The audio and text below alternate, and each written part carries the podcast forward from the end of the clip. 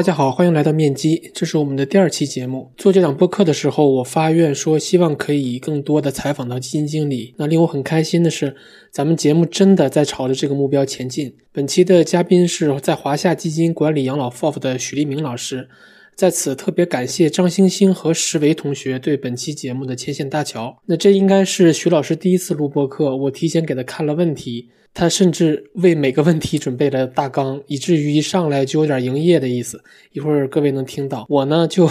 生拉硬拽的想让徐老师放松一点儿。所以大家听节目时，应该能隐约感受到一个正襟危坐、不苟言笑的基金经理，以及一个明明自己就很紧张，却还想让别人 放松下来的主持人。好，以下是正片。今天很高兴请到了华夏基金的许立明老师，对我们媒体圈的一个顽疾，就是逮谁都叫老师。那徐老师，要不先跟大家打个招呼？大家下午好。呃，我是华夏基金许立明，我大约是在一九九八年就进入了资产管理这个行业，到现在算来已经是第二十五个年头了。在最初进入这个行业的时候，整个行业的发展还是处于一个早期阶段这个样子，所以我先呃从一家小型的证券公司的资管部做起来的，后面呢做过一段短暂的私募，在二零零七年开始，我进入了一家公募基金公司，开始担任基金经理和投资经理。在呃后面的这十几年当中，我做的投资领域一直都是呃权益投资领域，其中担任过专户投资经理的时间相对更长一些。为什么我的从业经历这么长，但是担任公募基金经理的时间看起来却不太长？就是这么一个原因。实际上，我在更长的时间里担任的是企业年金的投资经理。大家都知道，企业年金也是养老金性质。在我担任企业年金投资经理的时期，整个这个企业年金的发展还处于早期阶段。如何确定呃养老性资产的投资目标？如何建立企业年金的管理办法？这些问题，大家都没有成熟的答案。所以，从呃委托人到管理人，我们都是在慢慢的摸索、慢慢的熟悉这样的一个过程。呃，我对呃养老类资产的基本认知也是在那些年里面建立起来的。客观的讲，这些认知对指导我现在的养老 FOF 的操作是有很大帮助的。我从业经历的另外一个特点就是，我从一开始就是一名权益投资的基金经理。二十多年来，我亲身经历的股票市场的呃牛熊波动已经有很多轮了，呃，也亲眼见识了各种不同的人在不同的牛熊周期里采取的不同的应对方法，呃，以及因此导致的不同的结果。因此，我的很多经验都是刻骨铭心的。在不断的思考和实践下，我形成了自己有特色的投资方法。这些方法和自己。的学识、经历、性格特点等等都是非常相关的，也是比较适应的。OK，我们先喝点水，感觉还是嗯挺正式的。虽然您现在的标签是基金经理，但是我希望这场访谈更个人化一些，所以我先问两个偏个人的问题。好，您人生中的最低谷的阶段是什么？然后您人生中最志得意满的阶段是什么？啊，说起这呃这两呃件事儿，都是很多年之前的事儿了。在我入行不久之后，呃，就经历了中国资本市场最大的一个熊市，是从二零零一年开始，一直到二零零五年。那轮熊市不仅跌幅非常巨大，而且下跌的时间非常的长。在那一轮熊市里面，很多的投资机构都支撑不住。呃，我所在的那家机构最终也没能幸免。呃，所以在二零零五年的时候，我就失业了。呃，面对刚刚工作没几年，积蓄也不太多，有房子要做按揭，有孩子要进行抚养的这个巨大的生活压力下，那个时候真的是我人生的 谷底，非常非常的艰难。幸运的是，我们有一群非常呃类似命运的呃朋友，互相扶持，互相帮助。又过了几年，就这个难关就度过去了。是是因为 是因为零七年的牛市。对对对。其实您看，您这个时间已经很古早了。我看很多，比如说券商，他去做复盘，撑死也就追到零五年。他他其实我能明明白他的意思，就是说我把零七年牛市前面那段给你覆盖到，也就到头了。对，说到呃人生最志得意满的时候，也是在那个之后面的两年大牛市里面。呃，在那个时候，我进入了一家公募基金公司去担任基金经理。呃，这家基金公司在那之前的唯一产品长期处于同业的最后的水平，因此产品的规模徘徊不前。面对空前的大牛市，整个公司一直在生存线边缘进行挣扎。我担任了基金经理之后，用了大约半年左右的时间，就把业绩从整个市场最后的水平做到了整个市场非常靠前的水平。呃，这家公司也因此实现了管理规模质的飞跃，一举跨越了呃盈亏的平衡线。呃，在那之后呢，就是各种经历的市场波动也非常多，工作的波动也有，但是呃，因为是呃心态已经变得非常的平和了，所以也谈不上在个人感觉上的这种波峰和波谷了，都是一种经历，所以用心去体验就好了。我觉得。你们做金融的，其实你的职场生涯啊，然后账户金额呀，很多其实都跟金融周期有比较强的挂钩了。那这种周期性，然后你又经历过这么多轮，你是觉得什么时候开始比较淡定了？大约是从呃零九年那一轮呃牛市之后，呃就基本上处于一个相对比较淡定的这种状态了。就是波谷也经历过，波峰也经历过。而且很难再有市场的那么激烈的那种波峰和波谷的转换了。是我我后来看那几轮牛市，它的最高点都是越来越往下的。对，因为市场越来越成熟了，投资者参与度也越来越呃成熟了，所以过于激烈的这种波峰波谷的波动，呃，实际上是会越来越少见了。我二零年、二一年那个时候其实很挺挺纠结的，因为你去看历史。会发现，我会觉得周期是永存的，但是呢，那个时候很多研报啊或者市场的声音呢，大家又会说 A 股正在进入一个慢牛的周期。那所以在市场高点的时候，你就不太敢卖，因为你会觉得，哇，这次是不是真的不一样？这次是不是真的就开始慢牛了？然后结果，事实证明历史还是一样的，它又重复了一次，又来了一轮。呃，我们对呃牛熊的周期的这种呃认识，嗯，可能是因为我们对整个市场的研究比较深入，所以呃认识相对要更深一些。那我认为中国。股票市场的这种牛熊交替是跟中国经济当前的呃经济结构状况有关的，也是跟中国资本市场以及投资者，呃所处的这个发展阶段有关的。呃，不仅我们中国当前的资本市场是有这样的一个牛熊周期的交替过程，我们看呃西方发达国家，比如美国、欧洲、日本这些国家，他们在经济发展类似于我们当前这种阶段的时候。呃，他们的股市也是有着类似的这种周期波动的，所以我们认为这种周期波动未来可能在相当长的一段时间里面还是会继续存在。我们在这种周期中，呃，通过我们的研究去把握周期的这种脉搏，实际上是我们专业投资者能够为我们的持有人做出的重要贡献之一。我是二零二二，就去年最后一个月。开的养老金账户，然后入了金，然后买了买了您的产品，我买了二零四零，呃呃，然后我又买了个更匹配我自己年龄的二零五零。但今天其实挺奇妙的，就是能直接坐下来 面对自己的基金管理人，相当于我把养老养老钱给你了。对，然后其实这种体验还是挺少见的，哪怕私募基金也不太容易真的约到基金经理去聊天。对，您您算过吗？您现在大概管了多少人的？呃，养老钱，咱就把那个 A 份额、C 份额还有 Y 份额都算上的话，呃，我我现在一共管理的产品是七只，其中有五只是养老类呃产品。那么这五只产品目前总的持有人大约是四十万左右。那因为这里面有重复计算的呃可能性，就是一个人他可能同时就像您一样的呃申购了我的四零，也申购了我的五零。嗯，如果剔除掉这种重复计算的因素的话，呃，那总体持有人应该我。估计在三十万左右。嚯！我听您的履历，其实还管理过企业年金。对的，对，那那也是一个专门管养管养老钱的机构。其实你复盘一下，其实你的呃职业履历到现在还是非常匹配的。然后之前在管过养老金，然后又在公募待过，然后现在又在管公募的 养老金。但是我每次看那个企业年金还是挺不是滋味儿，但主要是酸。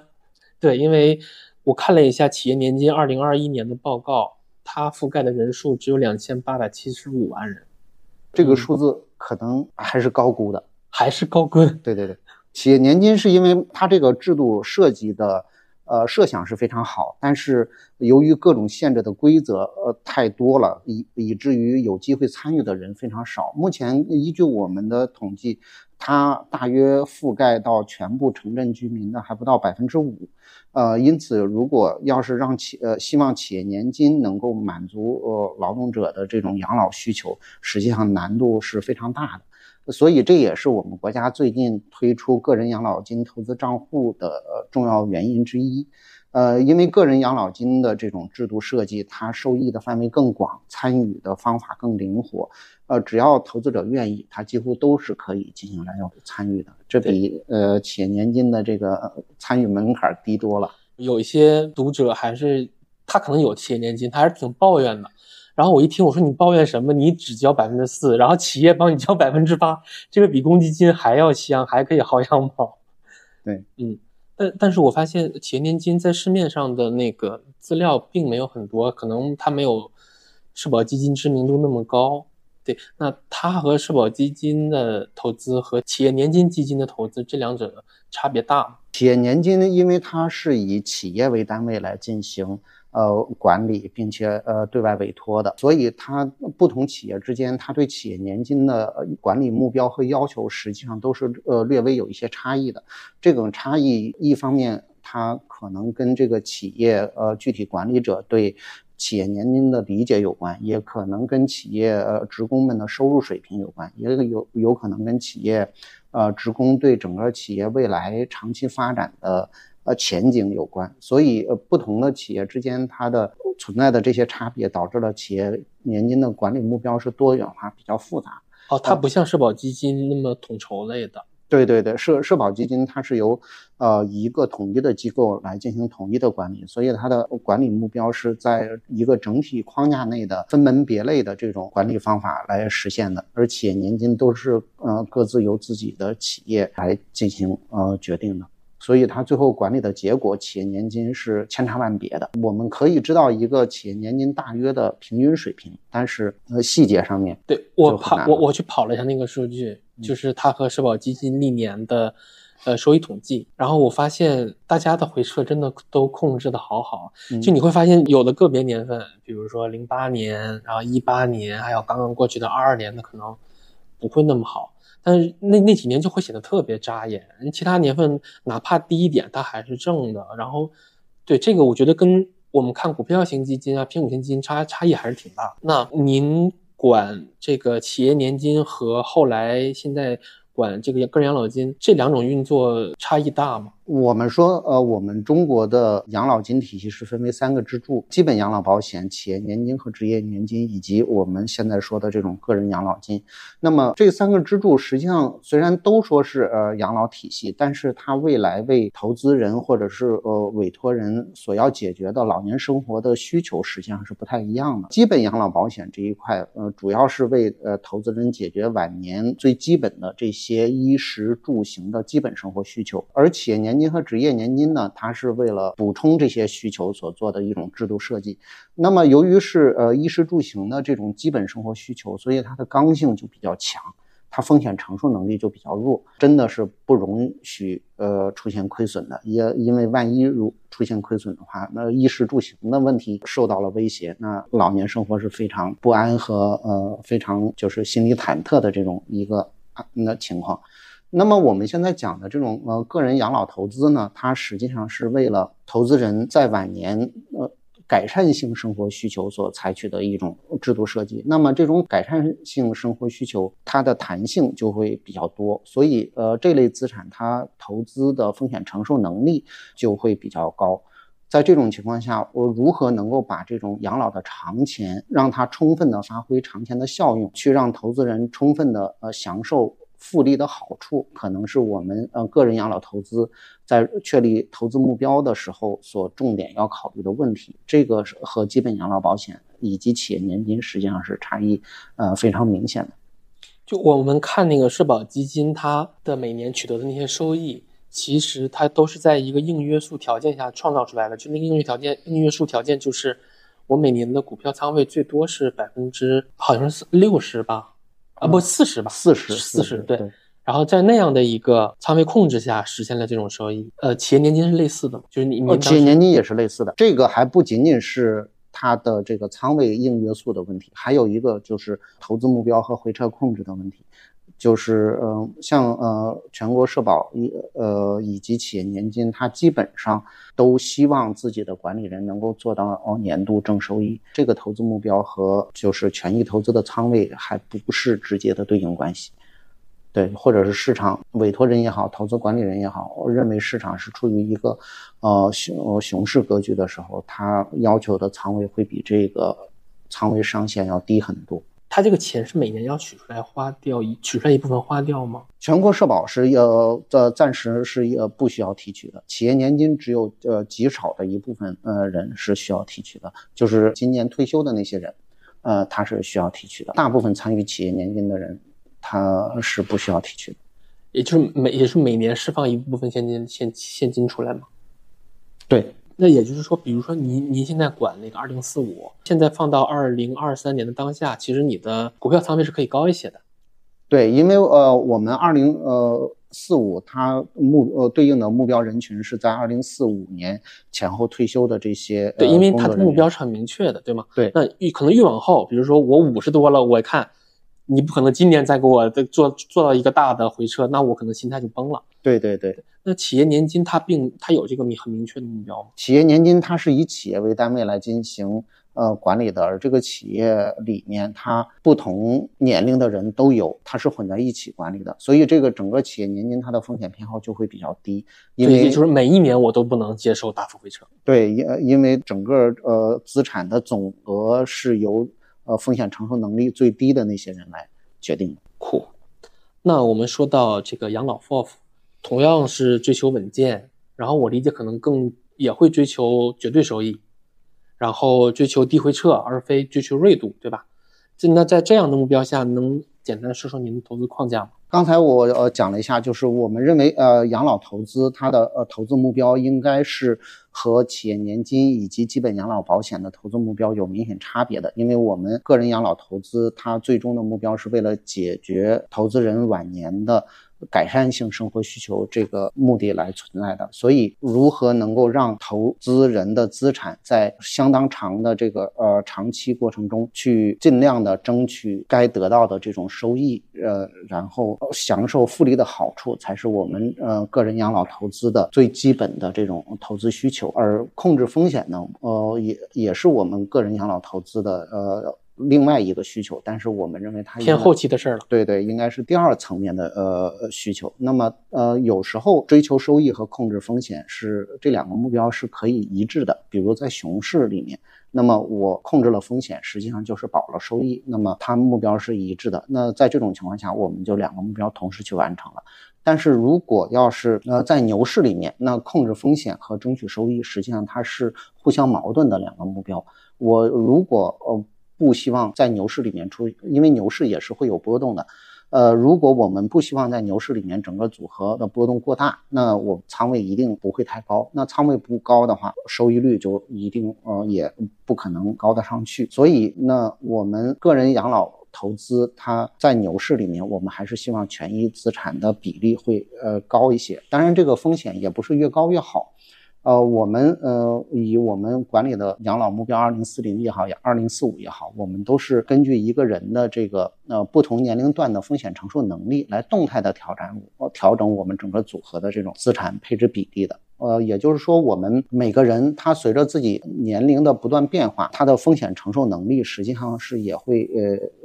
呃嗯慢慢变化的。在一个人年轻的时候，他一方面是呃自己在投资资产里面所积累的总额数量不是特别高，另外一方面呢，就是它未来可以投资的时间还非常长。在这种情况下，如果投资出现亏损的话，那么未来我就有两个方法来让这个亏损变得更加的不那么难接受。一个呢，就是我可以随着呃时间的拉长，我不断的去增加自己的这种呃投资；另外一个呢，就是即使是我不增加自己的投资，那么时间长了之后，我们也会有更多的机会，呃，让自己的这种亏损再弥补回来。但是如果一个人到了呃年纪老了之后，就存在呃两个问题，就是万一发生亏损的话，他亏损的数额就会比较大了，因为那个时候他整个投资资产呃累积的总量已经呃有相当的规模了。第二个呢，就是他未来万一发生亏损，可能呃用来弥补亏损的时间也没那么长了，那么呃弥补亏损的机会也相对就少了。所以，我们呃养老投资在以目标日期为代表，个人养老投资在投资人呃临近退休的时候，我们会通过我们的模型设计来逐渐的降低权益资产在整个资产里面的配置比例，从而保住投资人在年轻的时候投资所取得的这个成果。现在您，比如说我们说二零四五吧，现在您的股股票的仓位最多能到多少？呃，我们养老目标呃日期基金呢，它的目标仓位有两个因素来决定，一个呃一个因素就是呃法律法规的规定。那比如我的养老目标二零四零和二零四五都是呃三年持有期的产品，那么按照法律法规规定，那三年持有期的产品呃权益仓位最高是百分之六十。第二个就是权益仓位。的约束呢，还是跟我们模型优化的这个下滑曲线有关。在年轻的时候，我们是希望呃下滑曲线里面呃权益持仓尽量的高一些，然后能够给持有人尽量的争取一些收益。那么在年老的时候，随着风险承受能力的下降而呃逐渐的科学的去调降。呃，自己的组合里面的权益持仓比例。那么，二零四零也好，二零四五也好，现在离持有人退休的时间还非常的长，所以我们权益持仓比例还是处于呃，就是法律法规允许的上限的这种状态，就是百分之六十。你预计大概到哪年，你们你们就必须开始稍微降一，就下一次你们大概会在哪年去降一降这个仓仓位呢？呃，依据我们华夏基金的这种下滑曲线，我们呃开始下滑的。年份大约是在呃持有人呃临近退休前的第八年，或者说比如二零四零产品大约是在二零三二年开始逐渐调低呃权益持仓比例。我自己手机里边有一个软件叫 Days Matter，就倒数日。我自己设了两个，第一个是我已经活了多少天，然后我今天来之前我看了一下，我已经活了一万一千多天，然后我还有多少天退休？还有一万零五百多天 左右退休。对，其实你想，我还要在未来还要干干我前半生的差不多，就是我还要还要再经历一次我的前半生，才差不多到退休的那个节点。这里面您您算了，就是未来我们中国的这个退休年龄有可能延退、延迟退休的，这个我是没有抱任何期待的。我觉得延退是七零后还能赶一下，就是错过的。但是对八零后、九零还有九零后来说，延延退的概率一定是百分之百啊！对对吧？对。嗯，然后对，那那您您刚才说的这个数据，实际上是说，是按照已经呃延迟完了之后的结果来算的，是这意思吗？呃，没有，我只是只是看到了六十，对啊，那那 您您肯定不可能六十退休，所以还是那如果我退休了，比如说我八十才八十多吧，八十多走，那相当于说我退休到我死亡的那一段时间是二十多年，然后可能我工作也是二三十年，这里这两个。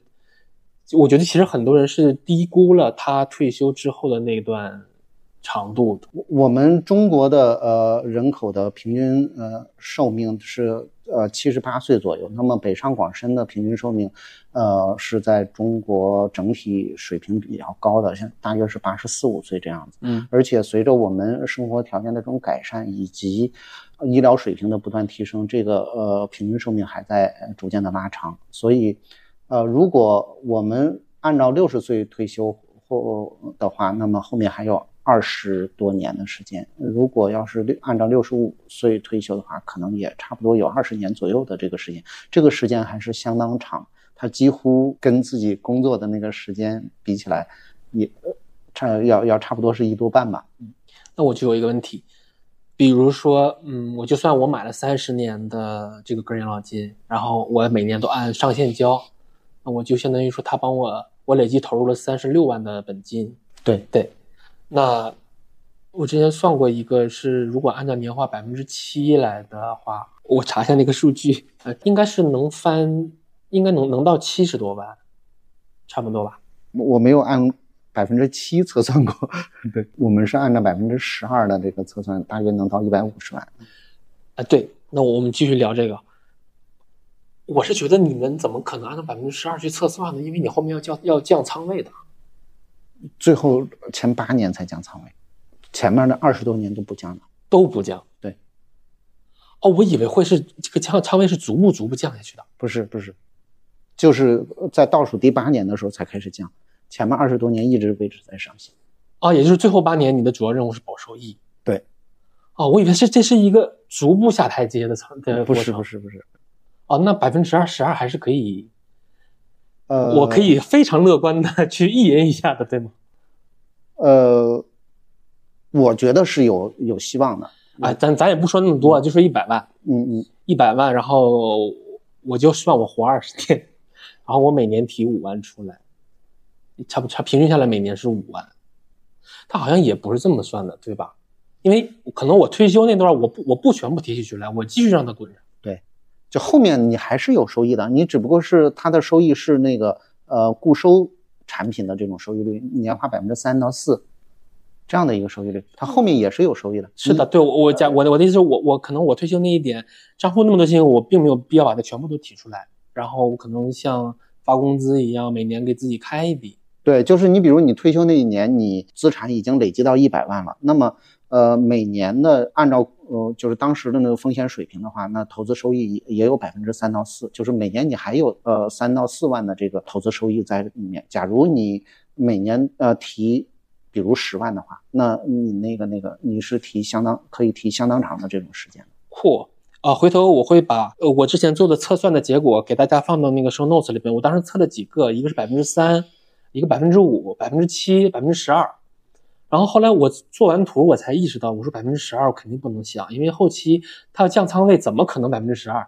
然后我就说百分之七可能就是比较好的了。嗯，那今天这个还挺惊喜的，因为我没想一没没想到会那么乐观。就是呃，虽然我们中国的呃股票市场指数它长期的那种预期收益率，就是现在回测起来是比较低的。这个是因为我们中国经济结构处于一个相对呃非常激烈的这种转型过程中有关，而我们的这个股票指数它里面涵盖的更多的是。代表旧经济的那呃那些行业以及资产，所以它的收益率不高是是可以理解的。但是我们如果看未来的话，我们就认为比较有代表性的资产就是呃我们偏股型公募基金指数。那么偏股型公募基金指数，因为是基金经理群策群力呃动态调整的这样的一个组合结构。呃，所以它的呃收益率，因为它是一个活的指标嘛，所以它的收益率可能能能够代表着未来。那么看过去二十年的这种呃偏股型公募基金指数，它嗯年化的收益率大约是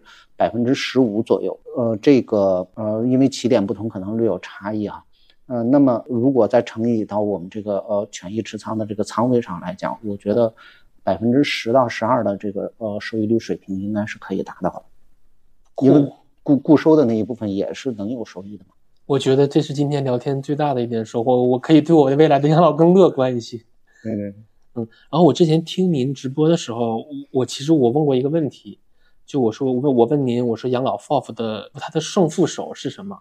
然后当时您给的回答是对中观维度的市场风格的判断，对吧？对对，这个能这点能给大伙儿再解释一下吗？对于一个投资产品，呃来讲，它的呃风险构成可能是有两个层面来决定的。一个层面呢，就是整个这个呃风险产品里面风险资产所占的仓位或者是比重。确定了这个比重之后，那整个这个产品的风险特征整体上就确定下来了。但是同样的仓位和同样的比重的这种产品，我们进行比较的时候，发现不同的这种风险资产的。呃，结构的差异也是非常明显的。就以呃以股票型基金呃为例的话，你比如拿刚刚过去的二零二二年举例，那收益收益率最高的股票型基金，呃呃，去年收益率是在百分之三十到四十之间。那收益率最差的股票型基金，可能呃亏损是在百分之四十以上。嗯，像里外里差了快一倍。对，就就是八十左右。对，所所以仓位相同的产品，如果我们中间的这种组合结构不一样，它的呃可能产生的这种呃投资收益差异也是非常巨大的。所以我们在做呃养老投资的时候，我们方面要有一个非常高的这种。呃，胜率去判断我们当前的这个资产应该处于一个呃什么样的仓位水平下。另外一个呢，我们还要用我们非常多的精力去判断我们在这个仓位水平下，让我们整个组合的结构维持在一个什么样的状态。综合这两方面因素，才能够使我们整个组合的这个风险收益水平与我们所期望的这种投资目标相匹配。我打断一下，您刚才说组合结构。我能理解为，其实就是偏，就开始就要做偏离了。对，那我想关于风格，我想和您对齐一下啊，就是因为 A 股它有很多风格，也不能说不能这么说，A 股它比如市值的维度的，它肯定是一个风格，大盘、中盘、小盘，然后估值维度，我们可能习惯于把偏低估的叫价值观，把偏高估的叫成长，然后景气维度，我刚才说那两点您同意吗？因为我主要想和您对齐一下。对对对。呃，事实上，我我在做投资的时候，呃，因为中观维度的这个呃风格选择，实际上是整个组合呃最重要的收益来源，所以我更多的精力是在中观维度的这种风格的研究上面。我就把中观维度的这个风格区分为很呃很多维度，就是像呃您刚才讲的，就成长价值维度、大盘小盘维度，那么行业呃维度，当然也是我们呃市场中研究最多，然后能够得到支持。最多的一个维度，不同的维度之间，我们去分析推动这个呃维度内部的不同呃具体风格呃产生轮动的这个呃推动因素是什么，然后我们再去研究这个因素当前呃是处于一个什么样的状态下，然后去判断未来在这个维度上面哪个具体的风格有机会占优，然后把我们的资产向这个呃具体风格上面去偏离，然后争取。为持有人创造超额收益。好，我要追问两个。你看你们金融圈说话就是黑话多，我们还需要对齐一点。中观怎么？宏观指的就是大类资产之间的差异，比如股票、债券、商品，呃，以及其他的一些衍生品，这是大类资产配置。呃，那大类资产配置呃上面的差异就是宏观差异。那中观呢，就是大类资产类别内部的不同子类别之间的这种。呃，差异，比如像同样是股票资产，那么不同行业之间的选择；同样是呃股票资产，那不同的大盘股、小盘股之间的选择，或者是成长类股票和价值类股票的这种选择，那我们就为被称为是中观。我还要和您对齐一下，风格应该是跨行业的，对吗？呃，因为一个行业里面它可能同时存在大盘风格、小盘风格。它也可能同时存在高景气、高景气风格、低景气风格，所以我们是呃要把这个风格给呃区分成维度。我们呃对于一个股票，我们可以把它从多个维度去定义它的风格。当然，我我我的投资的呃终端的这个标的是其他的基金经理了，其他的基金产品。那么我们对其他的基金产品也要从不同的维度来给它做识别。那。去看它最终的超额收益是来自于更多的来自于哪个维度上面风格的贡献，还是他自己的这种阿尔法的这种选择能力？当然，我们呃通过深入的这种研究发现，大部分基金经理的超额来自于呃风格维度的这种贡献，纯阿尔法的这种呃贡献实际上呃占比比较低，而且呃获取的难度非常大。您刚才提到风格，它贡献的阿尔法是最大的贡献的。这里就叫超额啊，超额对。那择时和择股呢？对基金经理来说，或者对我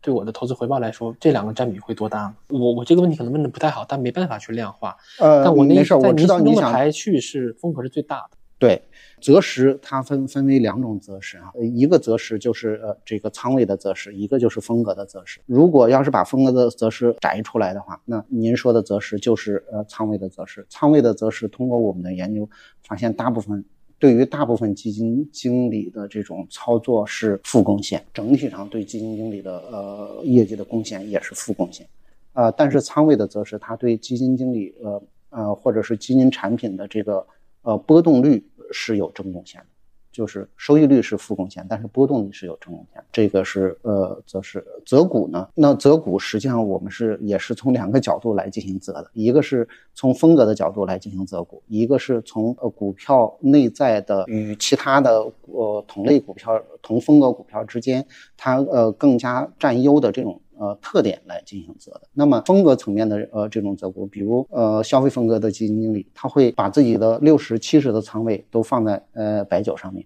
那么这种实际上它并不是一个择股行为，它是一个择风格的行为。那么具体到呃放到白酒上面，我到底是放茅台上面更多些，还是放五粮液上面更多些？那这可能是一个择股行为。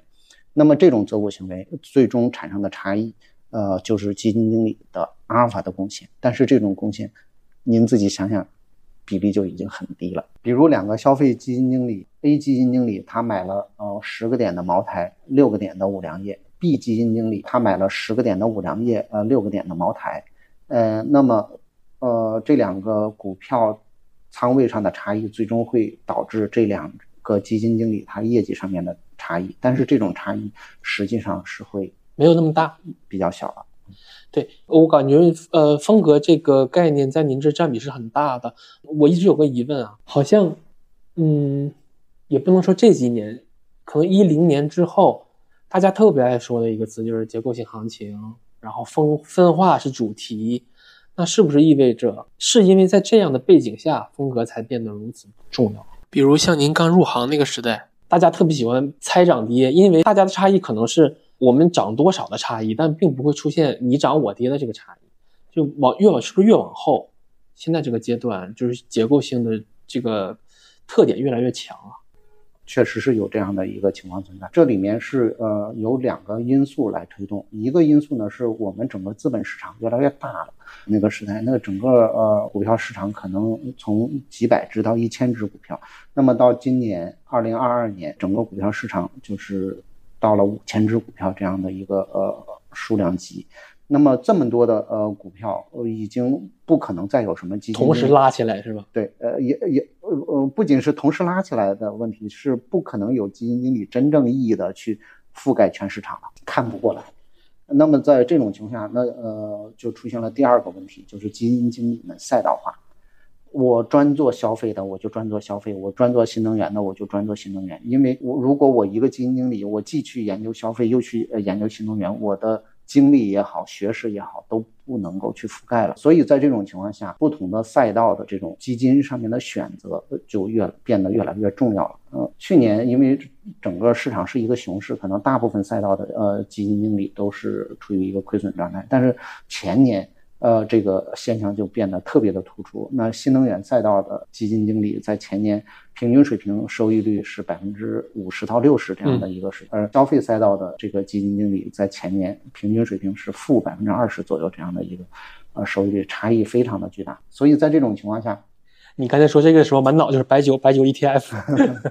如果持有人他呃在这种呃背景下呃不具备赛道选择能力的话，呃。而不小心选错了赛道的话，那啊呃投资结果可能和整个市场表现出来的这种呃结果差异就会非常的巨大。我还有个细节问题啊，比如说你今年再次看好新能源汽车行业能跑出相对的收益，那你想在这方面做一些偏偏离，那我就要肯定要要挑到基金了，对吧？那我的问题就是这个基金你会怎么挑？你是挑主动的还是被动的？还是那？落实到具体哪只，你们可能会有现成的基金产品池，对吧？还是说研究员帮你推荐一只？呃，我们呃确定了未来的呃有哪哪些风格有机会占优的这种判断之后呢，我们会去选择在这类风格里面长期耕耘，并且呃业绩相对表现比较稳定的那些基金经理的产品来做组合投资。呃，这里面呢就有呃三个考虑因素呃去呃重点的去。呃，选择一个呢，就是呃，我们要区分不同的呃基金经理，他们自己擅长的风格是什么。有些基金产品，它可能在呃产品里面就写明了我是消费风格的，还是我是呃新能源风格的。但是还有相当大比例的这种产品，它在自己的名字或者是产品契约里面，并没有明确的标明。自己到底是哪一个风格，或者自己到底擅长哪一个风格？那么对于呃这一大类的呃产品，我们会通过我们呃呃量化的方法去标识它在哪个风格上面就是更优一些，这是第一。第二个呢，就是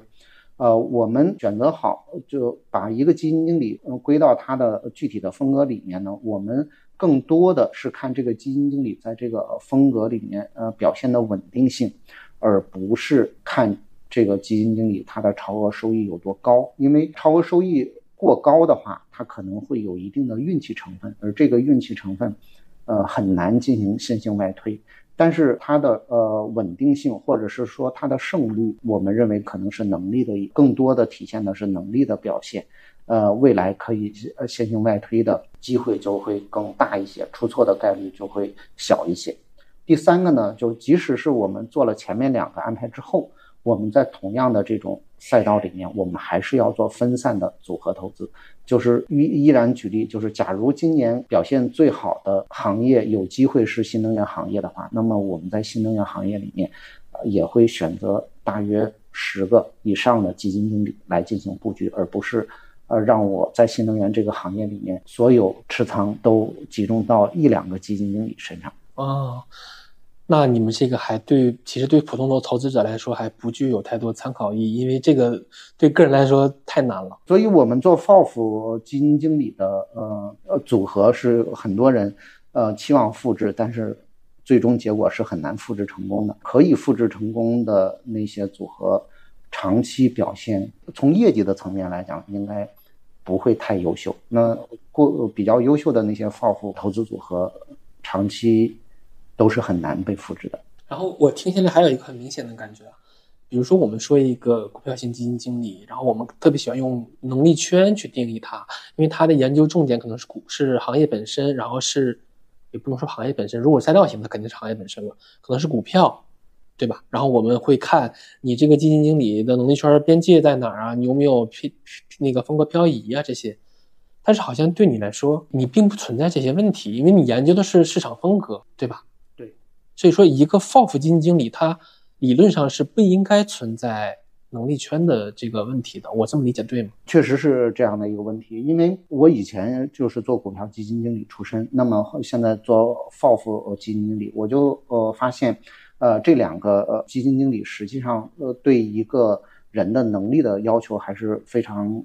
呃有区别的。那因为你做股票投资的时候，你呃，不管你呃，对于行业来讲，对于风格来讲，对于大类资产来讲的判断是一个什么样的判断结论？呃，最后你把构要构建一个组合的话，你呃是要落实到具体股票上面的。经常会出现那种我看对了行业，但是我选择了股票这样的 现象发生，或者我看好了看对了市值风格，但是我选择了那个市值风格里面最差的股票的这种情况也也经常的发生。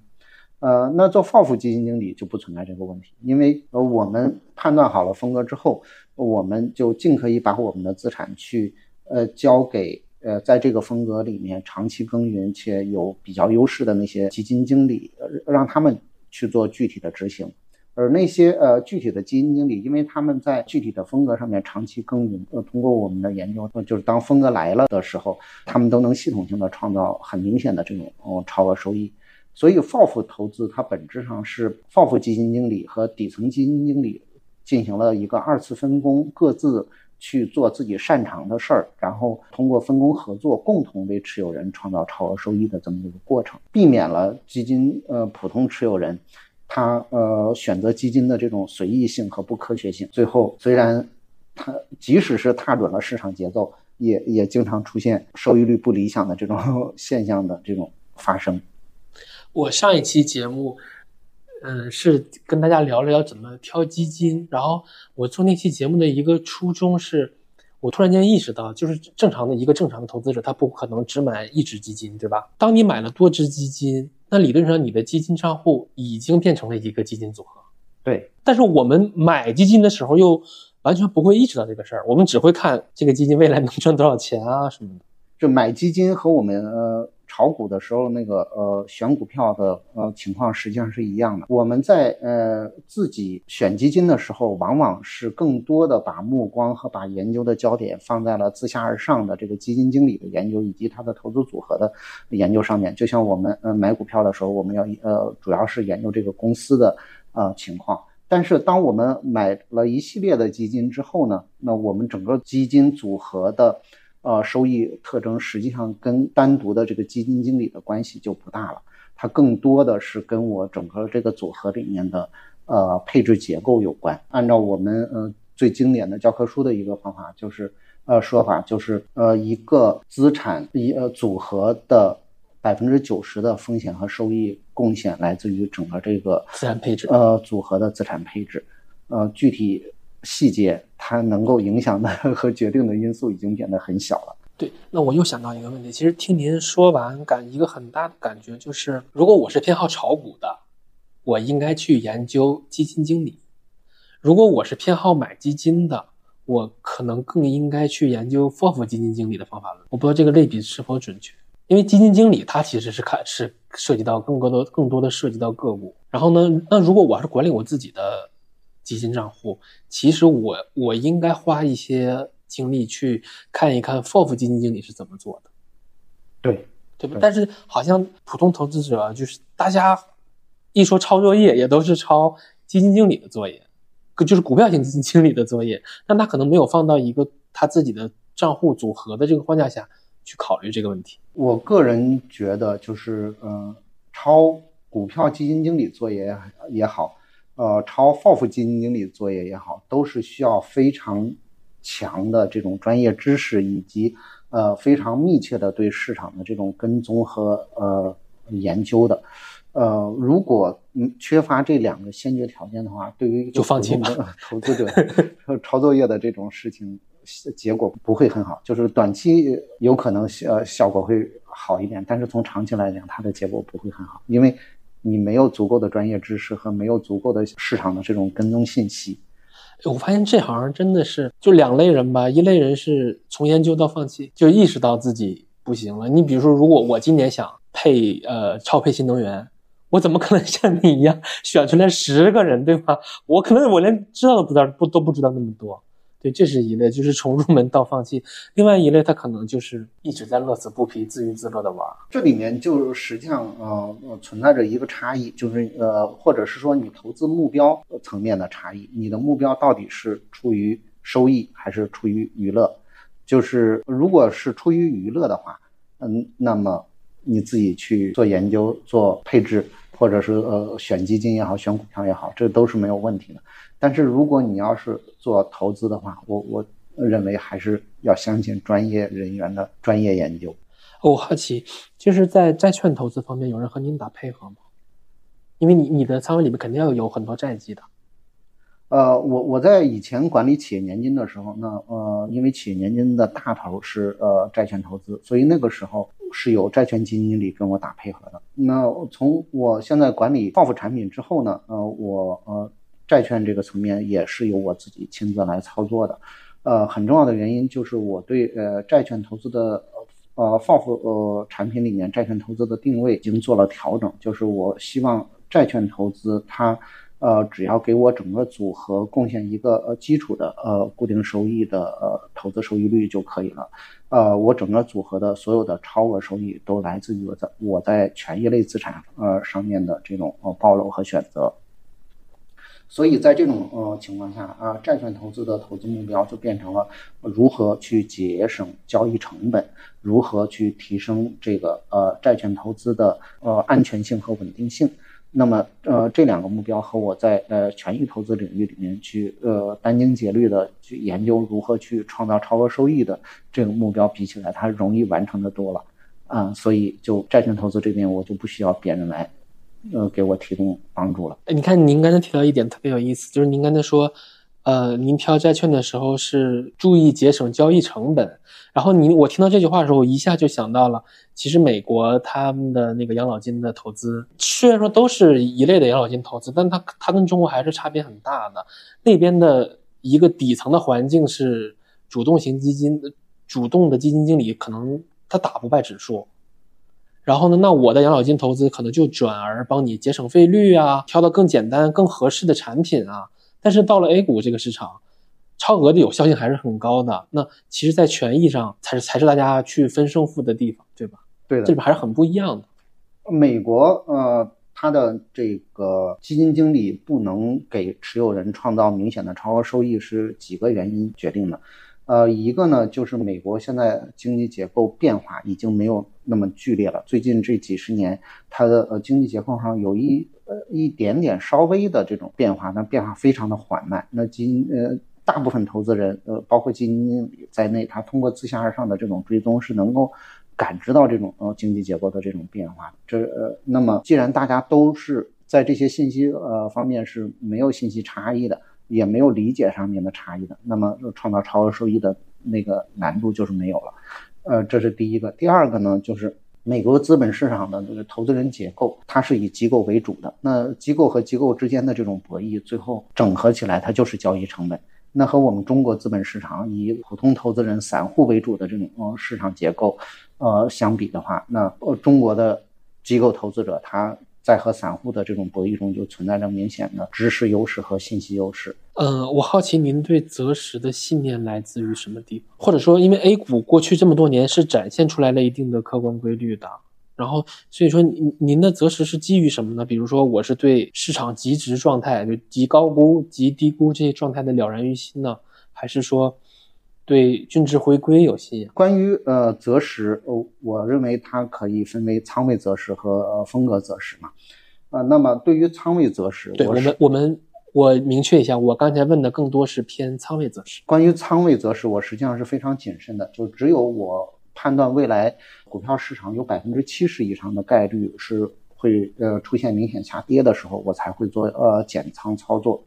呃，因为这个仓位择时，它意味着所有的操作都是要成对儿出现的，就是你呃今天减了仓，你一定要先想好，未来当市场处于一个什么样的状态下，我需要把这些买回来，减出的仓位买回来。那么你只有呃胜率两个操作的胜率都超过百分之七十，合起来的胜率才只有百分之四十九。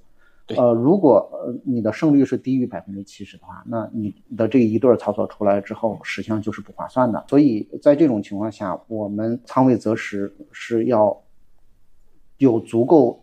强的这种胜率判断的时候，才要来进行做。那么在什么情况下我们有足够强的这种胜率判断呢？就是呃，在过去这二十年的时间里面，中国股票市场每隔三到四年里面的一个。呃，牛熊周期的这样的一个更替，通过我们的研究发现，中国股票市场这个熊市是什么时候，在什么条件下最容易发生呢？基本上跟四个因子有关，一个就这个值得好好说一说。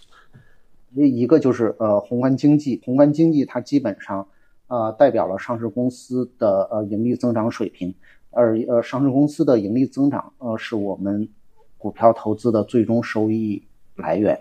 呃，所以宏观经济景气的时候，那股票市场整体会倾向于表现会好一些嘛。你比如像，呃，二零二二年，就是呃宏观经济表现非常的不如人意，那它实际上是呃因为呃非常多的重的这种不利因素共同，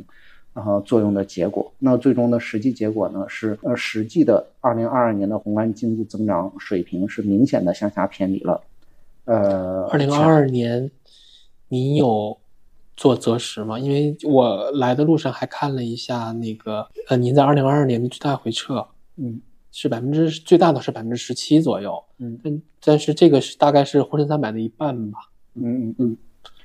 你你你你有你有调仓，你有砍降这个仓位吗？在二零二一年底的时候，我们对二零二二年呃的整中国股票市场的呃运行环境做了分析。那么呃，就是我刚才讲的这四个因子，宏观经济的层面，我们认为二零二二年中国的宏观经济应该是处于一个呃下行周期里面。虽然最终的结果它的下行的幅度是比我们呃当初的判断要严峻很多。呃，但是我们当时对二零二二年的宏观经济下行的这个方向的判断是没有问题的。第二个呢，就是呃，我们对整个股票市场的估值水平，呃，认为是处在一个结构性高估这样的一个状态。在二零二一年底的时候，因为通过一九年、二零年、二一年，呃，整体上嗯的这种结构性牛市的呃格局下，相当多的这种股票，它的呃估值呃以及盈利预测都被。呃，投资者提升到了一个相对比较高的这样的一个位置，那么二零二二年估值水平有下降的这种压力。呃，第三个呃因子呢，就是货币政策与流动性，在呃这个因子也是当时我们对呃市场的判断和呃市场中另外很多呃投资者判断的分歧最大的一个地方。很多投资者在二零二一年底、二零二二年初的时候，都认为中国宏观经济既然是处于一个下行周期里面，那么国家稳增长的这个政策的力度就会比较高，所以呃，货币政策和流动性呃水平就会相对来讲比较宽松。但是我们当时的判断就是，呃，二零二二年中国。自身的货币政策处于一个宽松周期里面是没有问题的，但是二零二二年以美国为代表的发达国家，他们货币政策呃是处于一个非常明显的一个紧缩周期里，就错配了。对，就是中国的呃货币政策和美国的货币政策，由于经济节呃周期不同步，呃引发了政策周期的不同步。所以有美国卡着，我们就不可能太宽松。一个是由于美国卡着，我们不可能太宽松；另外一个呢，就是美国的货币政策是从二零二零年开始，全世界这个放水，呃，货币呃大放水的总龙头，它放水的体量非常的大。现在测算起来，大约有十几万亿的这个规模，十几万亿美元的这个规模，这个规模是比我们二零零八年四万亿人民币的这个放水体量还要大十倍的。那么这么大的放水的规模，它突然开始收水，呃，收水开始调转方向了的时候，我们自己用一个更细的水龙头，呃，去补水的这个能力是不可能能呃抵得上它收水的这个力度的。所以，呃，虽然我们国内最终的结果，我们的国内的货币政策确实是一个宽松的格局，但是我们资本市场体现出来的是一个就是货币政策紧缩这样的一个效果。第四个是是市场情绪和风险偏好，那么。在中国资本市场跟呃海外资本市场日联系日益紧密的这个状态下，那我们中国投资人的风险偏好也势必会受到呃世界范围内的这个投资人的这个风险偏好的这种影响，特别是中国的资本市场。它跟香港资本市场的这种关联度非常的高，一有大量的上市公司，呃，它既有 A 股又有港股，我们很难想象一呃一个上市公司它港股天天都在跌，而我们的 A 股独涨，这种现象呃发生的难度是非常大的。所以在这种情况下，当美国开始呃收水了之后，全世界的投资者的风险偏好哦系统性下降的时候，中国投资者风险偏好进一步上升的这个难度也也是非常大的，而且这种。呃，如果全世界的风投资者的风险偏好都下降，我们中国呃投资者风险偏好单独的这种上升，呃，引发了资本市场泡沫，这也实际上也是一个不太好的现象。所以综合这四点，四点，我们对二零二二年，我们站在二零二一年底的时候，对二零二二年的股票市场是相对比较悲观的。所以在二零二二年初的时候，我对呃整个股票资产。的仓位就进行了下调，对，是这样的一个操作。这四点单独分析每一点，其实都挺复杂的，但它最后输出来的一个结果就是你要不然调。其实你看，像普通投资者也是，他面对的一个市场是非常复杂、非常混沌的，但是你落实到你的实际的操 操作上，就是拿着买卖，这这这个决策过程，您能嗯分享一下吗？因为我觉得这里边好像太过于黑盒了。首先就是中国股票市场，只有在熊市的时候，或者是说比较高胜率判断未来一段时间时候，我才去减仓。那么，呃，只要是市场处于一个呃非熊市，也就是说震荡市或者牛市格局里面，我权益仓位就是处于一个相对比较高的水平。之所以这么安排，是因为我们认为从长期的角度来讲，权益资产有机会给比固定收益资产给持有人创带来更高的这种潜在收益。那么我我们如何判断这个市场是处于一个熊市阶段呢？呃，就是我刚才讲的，呃，通过刚才呃，就是前面的这个四个维度的这种分析和判断，呃，最终你要不要做出减仓这个操作这个动作，那主要还是看你对你胜率的这个把握。比如像去年，呃，应该是二一年底、二二年初的时候，我对二二年呃股票市场处于一个熊市格局的这个判断有非常高的这种把握。所以我在二二年初的时候就做了呃减仓的这种操作，但是呢，在呃市场呃跌到四五月份的时候，我就把我减减到的仓位，呃逐渐加起来了。那么市场在出现五六月份的这一轮反弹之后呢，我的净值是在呃大约是在八月中旬的时候又差不多创了呃年度新高这样的一个一个呃水平，但是后面我就面临了一。呃，那我的问题就是十一月份你你你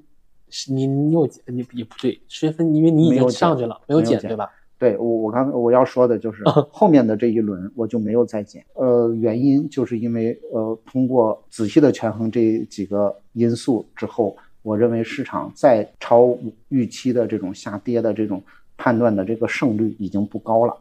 呃，所以如果再减，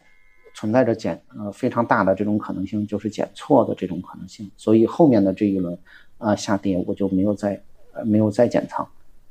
呃，这里面呃涉及到你对你呃市场会下跌这一件事儿的判断的胜率的一种把握。那我们再来细化一下您的这个择时的框架的四点：第一个是宏观经济的基本面，第二个是估值状态，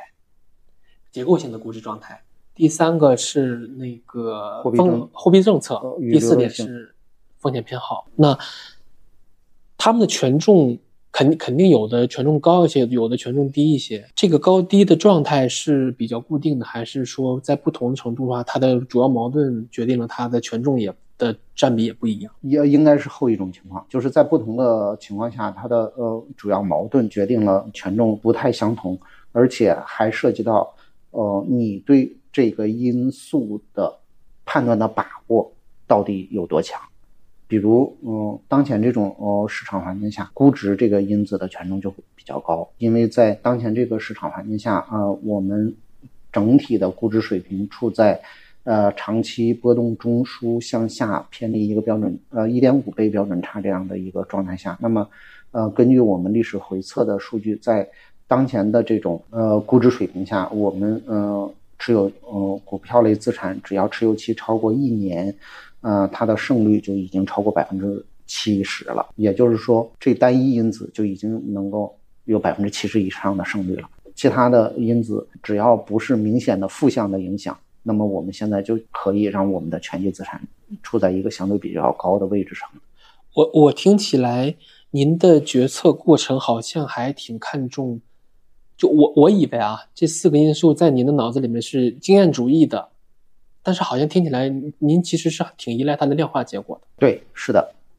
呃，我们在做呃每个因子的研呃研究的时候，我们都是要有呃历史数据的这种回测，然后来判断自己呃对未来的这种判断的这个胜率到底是多少。只有我们认为整体胜率超过百分之七十的这种情况下，我们才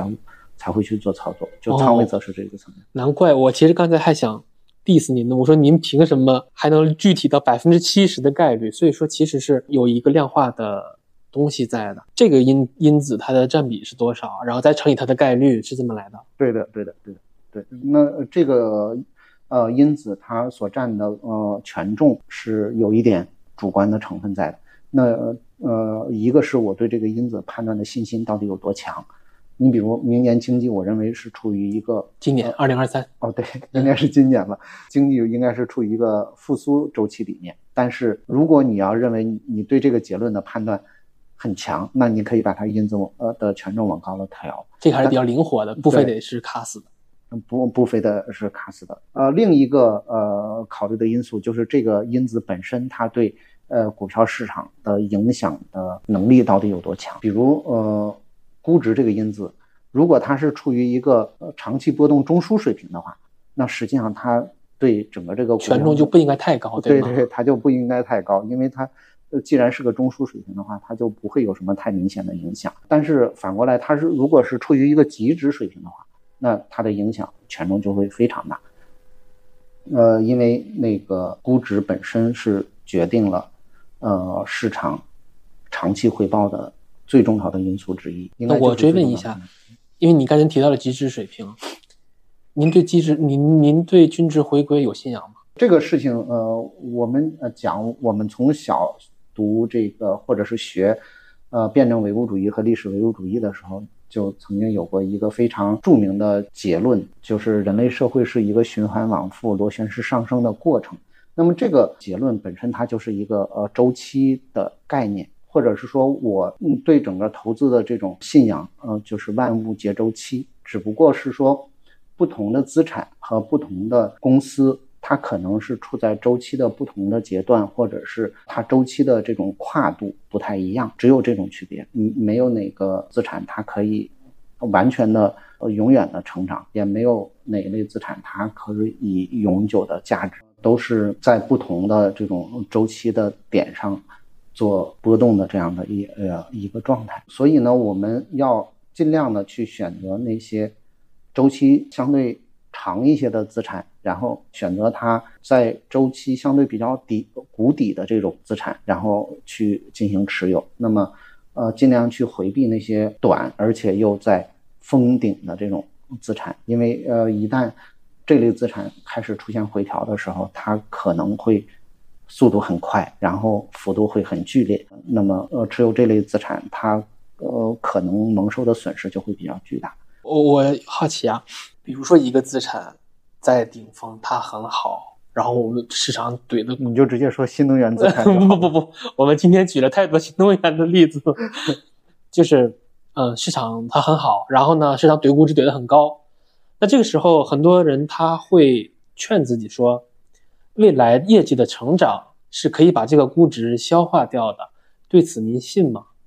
还是说最快的消化估值的方法就是快速下跌？因为因为其实每次都都能遇到这样的声音。这个在我们研究这些资产的这个占优的不同类别资产的这种呃占优的周期里面，是只有唯一的一个例外，就是白酒行业，它曾经整整五年的时间一直占优，就是所谓的呃占优，就是占呃所有行业里面那个呃年度收益的前五位，呃这样的一个水平，呃它持续了五年。除了这个行业之外，因为这个行业它有一呃有一些它自己。固有的这种特性啊，一个就是它的本身的行业周期比较长，另外一个这个行业里面大部分公司是国企，它对资本市场现金流又好，它对资本市场的这个诉求非常的弱。那么除了这个呃行业之外，其他所有的资产即使是占优，没有超过呃三年的，所以在这种情况下，你就看哪类资产它的占优的周期已经接近三年了。那它的封顶基本上也就快到了，所以所以就是还我翻译一下，就是它一定会跌的，它不可能通过业绩增长来消化的。因因为到了呃三年呃一个资产它如果呃长期的占优超过三年的话，我们能够看到的呃事情就会有这样两种现象发生。一个呢就是投资人对这类资产的预期收益率会不断的提升提升提升，那提升到最后。上市公司做业绩不是那么容易的，那最后总有一天，它上市公司的业绩嗯不能够完成投资者对它的预期了，这是第一种呃现象的发生。第二种现象的发生呢，就是上市公司对资本市场的诉求越来越高，那么就会类似于巨额融资，呃，或者是重要股东减持。呃，等等这种现象，呃，就就会发生。那么出现这种发生呃现象之后呢，对这类资产的杀伤力、估值的杀伤力也是会非常明显的。所以，除了白酒这个行业之外，其他所有的行业的，就是给持有人创造明显超额收益的周期没有超过三年的。其实好像我觉得白酒也没有说太例外，因为你想，二一年它，比如说茅台，它最高最高干到过七十左右的 PE。现在是三三十多，但但它也是哗一下就掉下来了嘛，就二一年还是有个巨大的回撤的。呃，对，就我刚才说白酒行业景气占优，呃，那个不占优，实际上就是相对的，从一六年到二一年这五年，那从二二一年之后，它也开始净值回归了。对，所以说一定也不能，反正肯定是高了，它一定会跌的。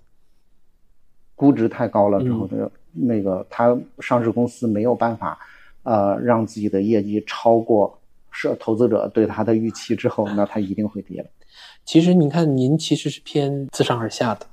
对。那我相信你们这些做自上而下的底层里边，均值回归一定占了很大的这个占比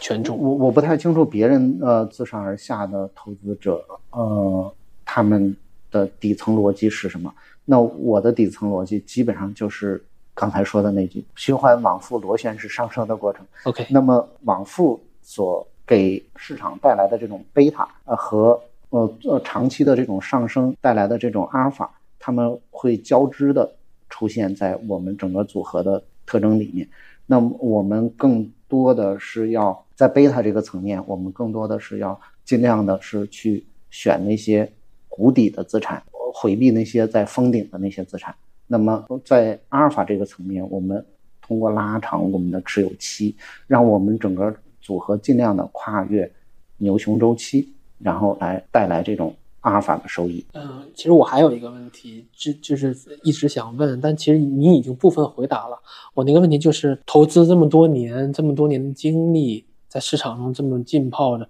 就你有思想钢印吗？但是刚才肯，其实我已经我已经挖出来一个思想钢印了，还有其他的吗？其他的就是我不管看到外人怎么说，这个信仰老子不会改。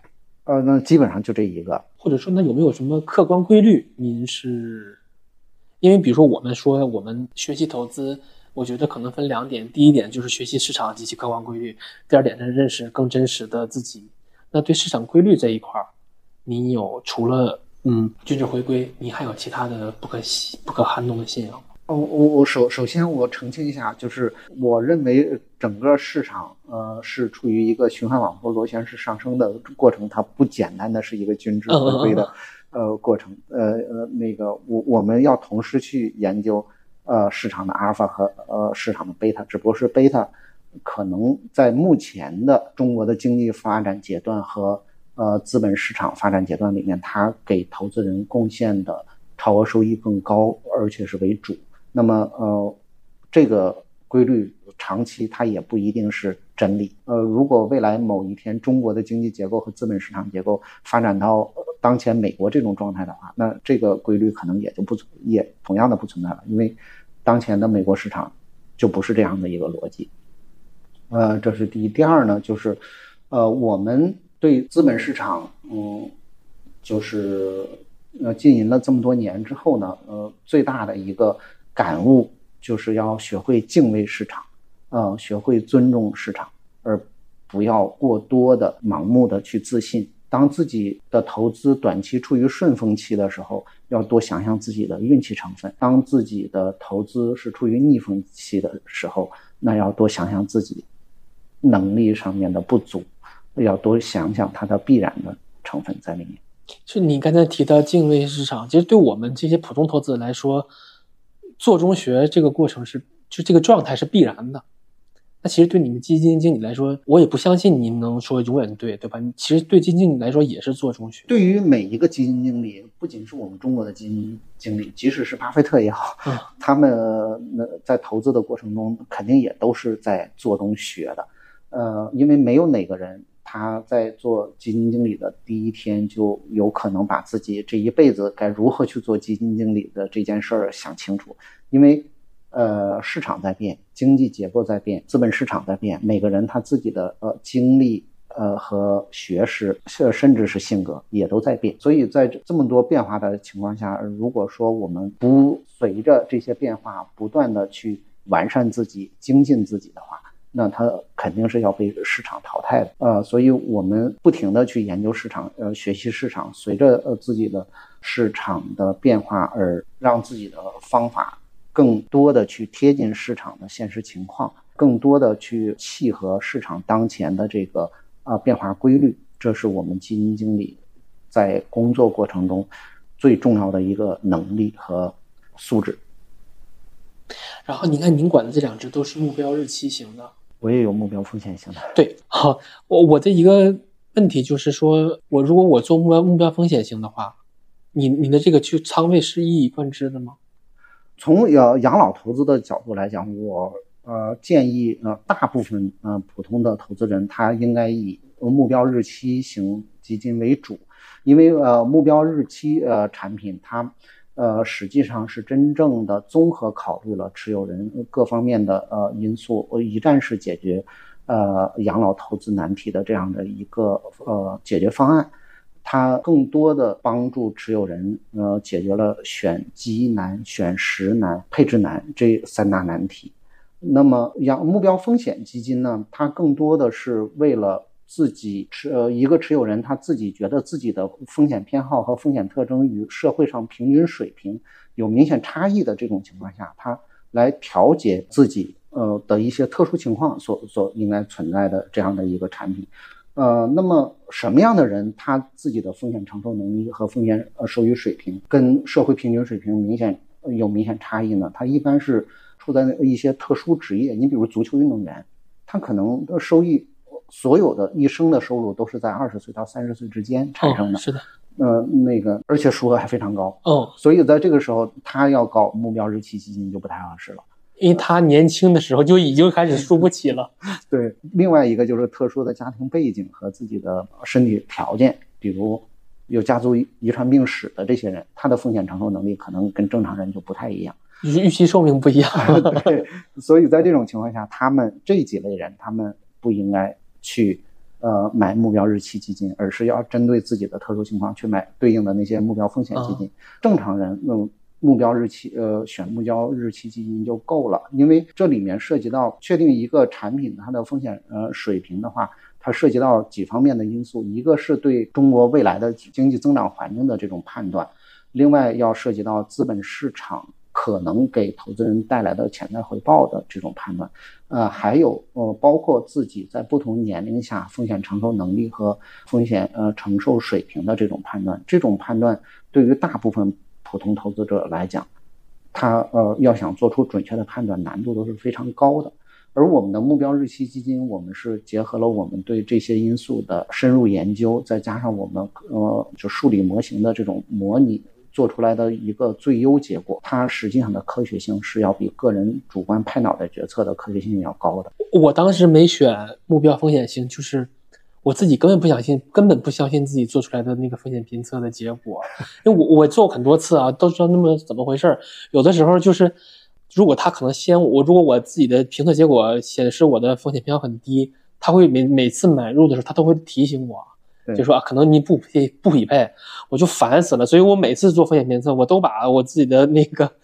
评测往高的那个标准上去去答。对，对他那个。呃，实际上，呃，你主观的这个评测的结果和你实际的结果之间还是不一致的，有很多时候它还是不一致。所以我们在没有这个目标日期基金之前，我们呃看中国的呃就是基金投资人他的那个组就是个人资产的配置结构里面，呃呈现这种两极分化这种状态。有些人他就特别高的一个比例放在权益资产市场里面。呃，有有些人呢，他就特别高的一个比例放在呃固定收益呃资产里面，为什么他们会这样呢？是因为他们实际上搞不太清楚自己的风险承受能力和风险偏好是什么样的。